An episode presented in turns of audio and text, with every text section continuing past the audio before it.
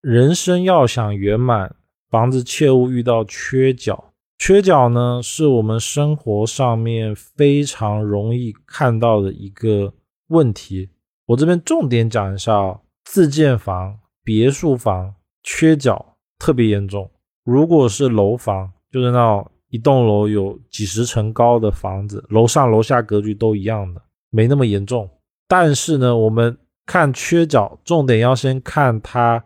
是不是真的缺角？我们现在楼房，城市的楼房百分之六十以上都是假缺角，就那个地方缺，但是不会对当事人造成缺的像。我们首先要看定义，只有当接触到地面，它缺角了，才是真的缺角。比如说我们的自建房、别墅，它一楼就是接到了地上，所以自建房。别墅只要缺角，直断它缺哪个地方，准确率是非常高的，因为它接地。而楼房呢，因为它房屋外观，就我从外观看啊，它没有缺角。而缺角在房屋格局里面，它可能是外面的公共区域，比如说走廊啊、电梯呀，或者是隔壁家接地的地方，它其实是没有缺角的。当这种情况下的时候呢？这间房子我们不能算它是缺角，只有说刚好这一栋楼，我们从外观上看它很明显的是缺角，我肉眼看是缺角，它才是真正的缺角，这是判断的第一个条件。第二个条件呢是面积缺角。当房子我们把它整个户型图打开来看，按照正南正北。正东正西画一个十字，看一下我这个图，我们画一个十字之后呢，我们在斜对角也连接起来画一个十字。这时候呢，我们就成功的把这个图分成了八个方位，这也就是我们所说的八卦方位。我们这时候要看呢，缺角的地方是否占到了。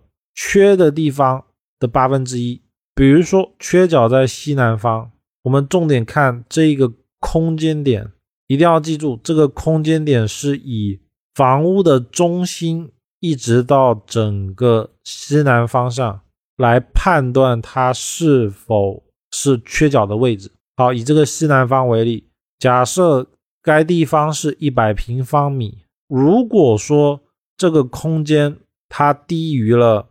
十二点五，这时候我们才能称它为缺角。如果它只是少了两平方米或者是五平方米，这个时候呢，因为它缺角的空间不够，所以我们不能论它是缺角，只能说稍微有一点缺漏。但是它整个格局够，所以是没有问题的。这边我再强调一点，我们要看的是它整体。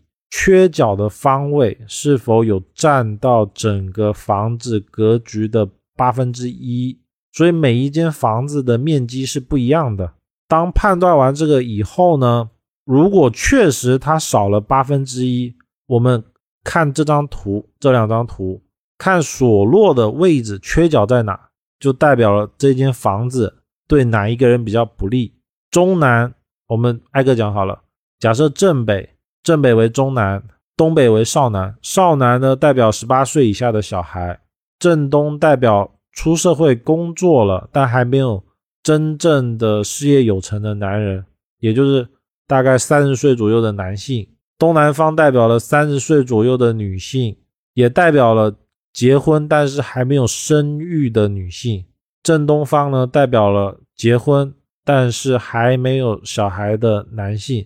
西南方呢，代表五十岁以上的女性，而且一定要结完婚、生儿育女以后才算。正西方呢，代表的十八岁以下没有结婚的小孩子。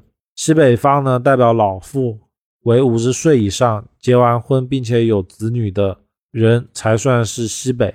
只要缺在哪个位置，那一个人住在这个地方，他运气就起不来，就做事情总会觉得运气不好。然后老是会遇到问题。再来，我们要看的是身体的部位。东南方呢是手脚、四肢、腿。正南方是眼睛，西南方是腹部，正西方是嘴巴，西北方是头，正北方是耳朵，也代表了肾脏，东北方代表了手，正东方代表了四肢。区别在于，巽卦代表的是上面的毛发，代表手指头；而正卦代表的是骨头、手臂。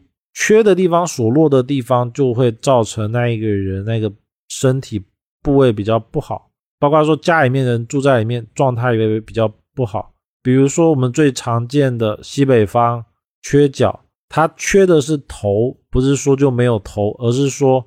它容易有头部的疾病，比如说高血压、三高、脑溢血等等，就容易有这方面的问题。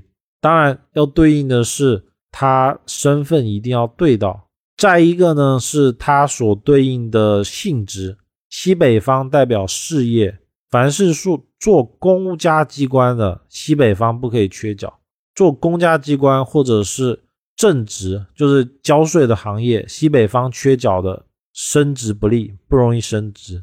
正北方呢，代表的是身体健康。如果正北方缺角的，不容易生小孩，也代表的话，个人运气比较弱，就容易病恹恹的状态。东北方缺角，还代表了小孩不利人丁。正东方呢，代表了在事业上面波折多，受阻碍。东南方是文昌位，东南方缺角，往往家里的。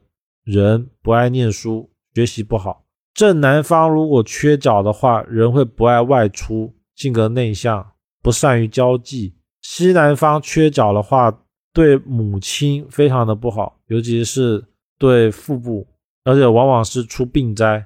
如果母亲没有的话，会先印在女性身上。正西方如果缺角的话，家里面的人关系会比较不好，而且不利后代。而这种。就是家里面人关系不好呢，主要会印在交流上面。就家里平常不说话，各玩各的，各管各的，